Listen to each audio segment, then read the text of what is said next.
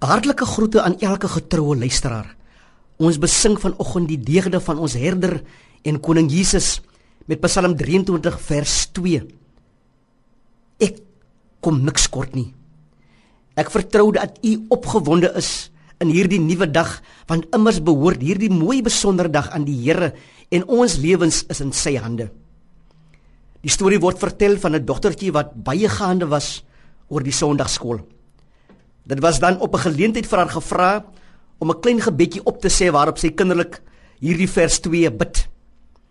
Die Here is my herder en dis al wat ek wil hê. Is dit nie 'n wonderlike uitroep nie? Hoe waar is hierdie uitroep nie? Ek sal sê, liewe luisteraar, dit was nie 'n fout nie.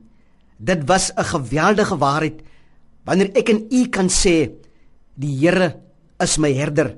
Dit is al wat ek wil hê. Hy voorsien in al jou behoeftes. Hy het beloof ek sal jou nooit verlaat en nooit in die steek laat nie. Hy het beloof wat jy ook al die Vader in sy naam vra, die sal hy vir jou gee. Hy het beloof vra en jy sal ontvang. Klop en vir jou sal oopgemaak word. Soek en jy sal vind.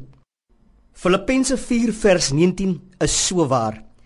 En my God sal in elke behoefte van julle ryklik voorsien volgens sy oorvloedige rykdom in Christus Jesus.